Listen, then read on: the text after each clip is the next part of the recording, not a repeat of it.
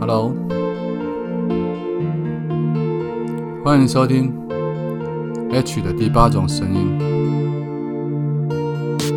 Come on.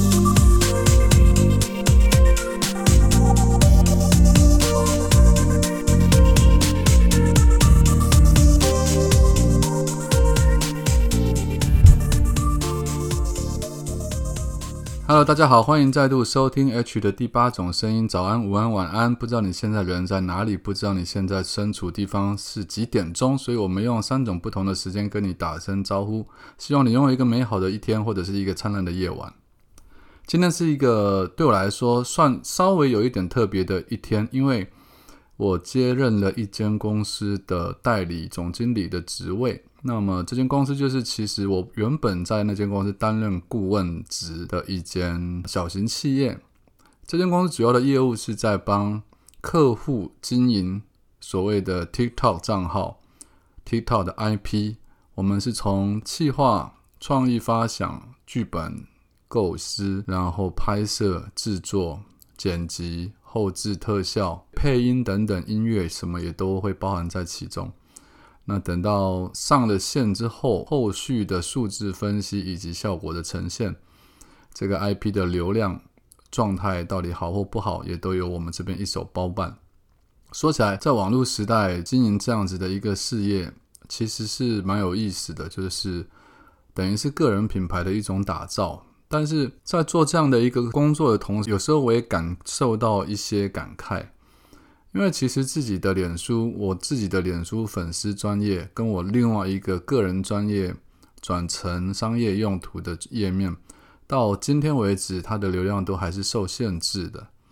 而我发现这件事情其实并不只存在于脸书里面，包括在 IG 或者是 YouTube，或者是现在可能连 TikTok，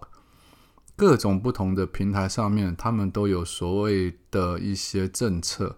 那些政策听起来像是为了要保护我们所谓看到的内容的健康，或者是不要鼓励人家有暴力行为。然而，在他们的 AI 技术还没有先进到可以判别人类语言这个复杂程度的现在，有很多时候，很多人的用语被他们当作是一种所谓鼓吹人家犯罪，或者是过于血腥，或过于暴力，或过于色情的一种表现。因此，呃，我听到的、我看到的、我碰到的、我身边很多朋友的粉丝专业，甚至连个人私人的页面，他们在言论上都受到了一定程度的限制跟自由的程度。所以有时候我有点搞不清楚，毕竟我们从一九九几年大概两千年左右，我进入了网络公司的生态里面，我们最推崇网络这件事情，可能就是因为。在网络的世界，我们可以毫无忌惮的去表达自己的意见跟想法。当然，我也不是鼓吹大家需要去讲一些危言耸听，或者是骇人听闻，或者是鼓吹唆使别人犯罪意图的一些言论。然而，在于过度保护，甚至是无法嗯非常精准的判读这些字眼之前。反而现现在剩下 Podcast 这个平台，它是比较能够拥有所谓的言论自由的。然后我看到很多朋友都在忙于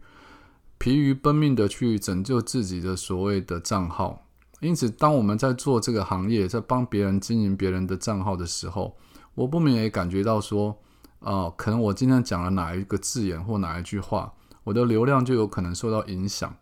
所以，你能够表达的事情就越来越少。相对而言，电视台他们的尺度在相较之下，反而现在竟然会比网络还要宽松许多，因为他们是透过人工去判读的，他们可以很多人去判断说这个人讲的话，或者也是因为内容的数量是有限的，因此有些节目里面他们讲的话，或者是他们用的字眼，只要整体看起来并不会有危害，或者是鼓吹人家犯罪的话。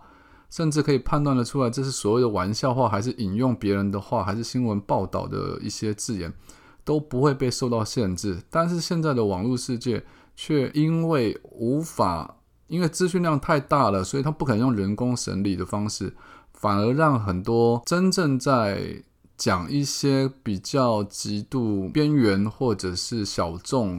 所以他可能会牵涉到比较危险的字眼的人，他们没有了可以畅所欲言的自由，这是我相对来说觉得非常可惜的一个地方哦。所以我不知道这样的状况会维持到什么样的时候，他才可以。能够更人性化的去判别每个人他们所表达的意思，是不鼓吹，或者是他不要这么低估我们所谓人类的智慧。只要是一触碰到某些字，就被自动变成黄标也好，或者自动变成呃消音，甚至整个网页或者整个账号都被移除掉。这样讲起来，感觉我们可能比中国大陆还更没有言论的自由。我觉得这是很可惜的一个地方，或者是说我们在网络上的用语现在已经有点像在中国大陆跟他们看齐，就是有些字你如果真的想表达，你必须用谐音，你必须把那些字杠掉，用不同的字去替代。那我真的觉得，如果今天连网络世界都变成这样子的话，那我真的不知道。有一些非常值得被讨论的议题，但是它或许在一般人的道德观里面是会牵涉到某些字眼，他们就认为是不好的，该怎么办？反过来更讽刺的是，在网络世界里面，这些平台其实上面充斥着一大堆所谓的诈骗，或者是呃引诱人去犯罪，或者是一些秘密的组织、一些秘密的社团，但却没有被。这些平台给检举或发现，这是我觉得非常可惜的地方，就会变成真正该检举的、真正该被你解决或者是消失掉的地方，你没有去注意，但反而你在对这些善良的、正常的、健康的使用你平台的人下手。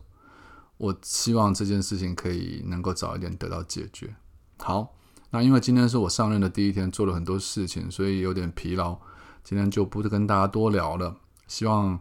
啊，你可以睡个好觉，做个好梦。我是 H，如果你还不认识我的话，可以到脸书或 IG 上面去搜寻作家 H。